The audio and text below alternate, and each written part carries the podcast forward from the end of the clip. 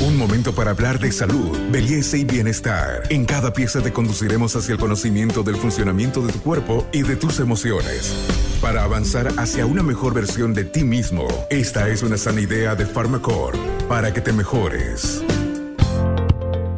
Soy la doctora Ligia Vilés, oncóloga radioterapeuta, presidente de la Sociedad Boliviana de Cancerología Filial La Paz y hoy vamos a hablar de estadísticas de cáncer de mama y dónde acudir en caso de que se presente esta enfermedad. Bienvenidos a un nuevo podcast Buen Vivir. Hoy vamos a hablar sobre estadísticas. ¿Existen estadísticas de cáncer de mama en Bolivia? ¿Cómo podemos nosotros hacer para conocer los pasos, los lugares o instituciones donde debemos buscar ayuda cuando tenemos un diagnóstico? Vamos a trasladarles estas preguntas a la presidenta de la Sociedad Boliviana de Cancerología Filial La Paz, la doctora Ligia Avilés, quien va a contarnos un poquito más sobre estos procedimientos importantes y que no todas las mujeres lo saben. Muchas gracias, Carmencita. En Bolivia las estadísticas son escasas acerca de esta enfermedad. Sabemos que el cáncer de mama ocupa el segundo lugar en mayor frecuencia y mortalidad respecto a otros tumores de la mujer, ya dado que en Bolivia el primer lugar está ocupado por el cáncer cervicuterino. ¿Cuáles son los datos que tenemos de América Latina y el Caribe? Sabemos que cada año cerca de 500.000 mujeres se diagnostican con cáncer de mama y cerca de 100.000 mujeres mueren por año a causa de esta enfermedad. Pero lo más alarmante es que sabemos que para el año 2030 estas cifras van a incrementar en un 34%. Esto significa que probablemente una de cada 10 mujeres en América Latina va a tener cáncer de mama. Por eso es tan importante sensibilizarnos en este mes para poder hacer una detección temprana.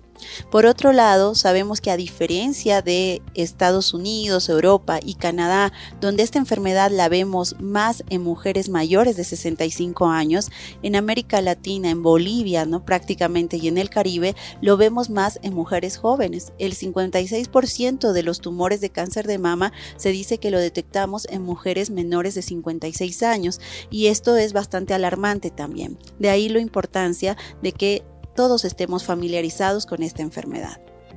Este podcast es una sana idea de Pharmacorp. Según estadísticas preliminares en el Ministerio de Salud, se informa de que aproximadamente dos mujeres fallecerían por día en Bolivia a causa del cáncer de mama. ¿Qué es lo que debemos hacer cuando tenemos un diagnóstico y cuál es la ayuda que debemos buscar? Normalmente esta enfermedad la detectan inicialmente los médicos ginecólogos, porque la mujer acude al ginecólogo para que examine las mamas y el ginecólogo orienta para realizar una mamografía. Si el estudio mamográfico revela que hay un nódulo sospechoso que se tiene que estudiar, se debe ir a una biopsia. Este mensaje es muy importante. Hay muchas mujeres que tienen miedo someterse a una punción en el nódulo mamario porque piensan que una biopsia puede despertar más la enfermedad. Esto no es real es importante porque sin la información de la biopsia no sabemos cómo proceder. Entonces, si se ha detectado un nódulo sospechoso o se está sospechando de que hay algún tumor maligno en la mama, es importante que se continúe al siguiente paso, que es la biopsia, que es tomar una muestra de ese tejido el patólogo lo analiza y nos determina si esas células son malignas o son benignas. Si las células son malignas, el siguiente paso que el ginecólogo o el médico de primer nivel que detecta a esta paciente tiene que derivar a un oncólogo clínico.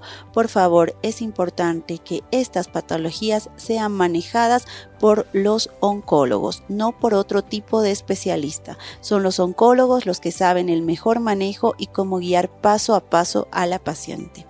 En función de el, nódulo que salga, el oncólogo clínico será quien va a determinar los estudios de extensión que se deben hacer a la paciente, que son chequeos de todo el cuerpo para verificar si la enfermedad está confinada a la mama o sea eh, o se ha, se ha determinado que la enfermedad ha avanzado a, otro, a otra parte del cuerpo.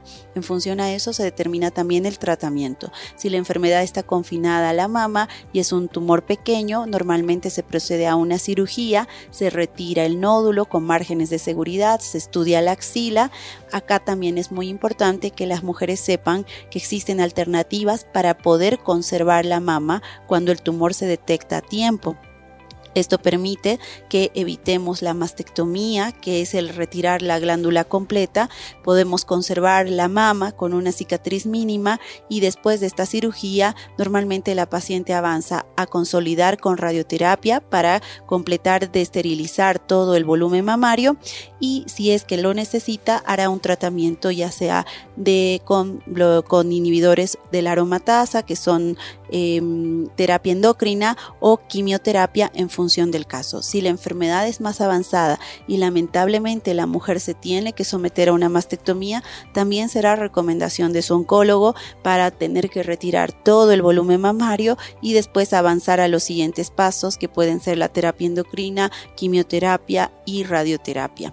Es un camino largo, lo sabemos, pero tenemos que avanzar paso a paso. Por eso el mensaje es que mientras más rápido se detecte, menos eh, son la, intensificación de los tratamientos, las soluciones normalmente son más, son menores y la probabilidad de curación es mayor. Doctora, ¿hay posibilidades de saber eh, si, si yo tengo el diagnóstico de cáncer de mama eh, y no tengo seguro, ¿cuál es el camino que tengo que seguir? El Seguro Universal de Salud, sabemos que a través del Ministerio de Salud da una cobertura importante, ¿qué es lo que ustedes recomiendan? Bien, eh, si es una paciente sin seguro, lo que puede acudir es al Seguro Universal de Salud, donde la van a poder derivar a los hospitales de tercer nivel que tengan, que cuenten con especialistas en oncología. Repito, es importantísimo que lo vea un oncólogo clínico o un oncólogo cirujano o un radiooncólogo que lo pueda, que la pueda dirigir a la, a la, a la mujer que está padeciendo esta enfermedad. Por eso es importante asistir a hospitales que cuenten con estas especialidades. Eh, si la paciente no tiene seguro, va a tener que hacer todo el camino a través del seguro universal hasta poder llegar al oncólogo clínico. Si la paciente está asegurada, pues en su seguro contará con especialistas que la puedan atender eh, y también existe el sector privado donde hay pacientes que también pueden acudir a especialistas para que las oriente. ¿Qué tipo de ayuda brindan ustedes desde eh, las eh, filiales de cancerología, desde las autoridades, si tienen algún eh, programa especial dentro del cáncer de mama, o es que eh, las mujeres deben buscar por cuenta propia el tratamiento? Bien, nosotros desde la Sociedad de Cancerología es una sociedad eh, académica sin fines de lucro. Nosotros lo que hacemos es discutir los casos de los pacientes que requieran los tratamientos y lógicamente los miembros de la sociedad eh, trabajamos en, tanto en el sector público, privado como en la seguridad social. Entonces eh, tenemos una red de contactos donde siempre nos comunicamos para poder dirigir a la paciente donde ella necesite. Si una paciente es diagnosticada de cáncer de mama, tiene que acudir a su centro de salud más cercano y tratar de llegar al especialista.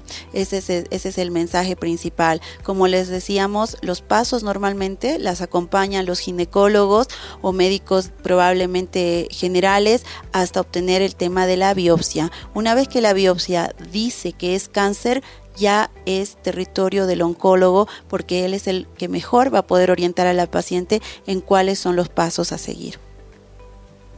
Y también algunas fundaciones que están en sus ciudades, por ejemplo, pueden contactarla a través de los oncológicos. El Instituto Oncológico del Oriente Boliviano tiene damas voluntarias que pueden hacer algún soporte, pero en realidad eh, el camino más eh, directo, más sencillo y más efectivo para ir a buscar una ayuda eficaz es a través, por supuesto, del Seguro Universal de Salud y del Ministerio de Salud que hacen la cobertura. Gracias, doctora. ¿Y cuál es el mensaje teniendo en cuenta que con pocas estadísticas, pero con, mucha cercanía de casos, cada vez son más cercanos, hermanas, amigas que fallecen de cáncer, ¿qué les decimos a las mujeres para que puedan buscar el camino correcto en caso de que tengan un diagnóstico?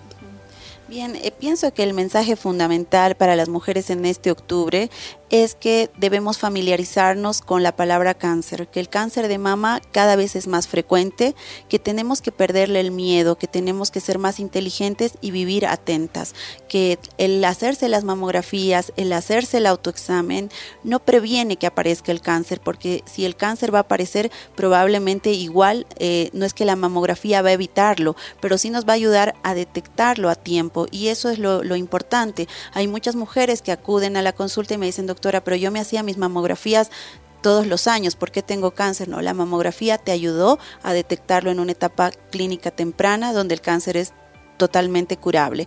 Entonces el, el, mensaje en casa es que a nuestras mamás, a nuestras hermanas, a nuestras amigas, les hablemos en este mes de la importancia de hacer el control precoz para poder detener esta enfermedad y curarla a tiempo. Soy Carmen Melgar, periodista del área de salud y con este podcast nos despedimos. Ya lo saben, haga acciones en el cuidado de su salud. Con nosotros será hasta el próximo podcast. Hasta aquí llegamos hoy. Síguenos en nuestras redes sociales de Facebook, Instagram y en nuestra revista digital Buen Vivir. Esta es una sana idea de Farmacorp.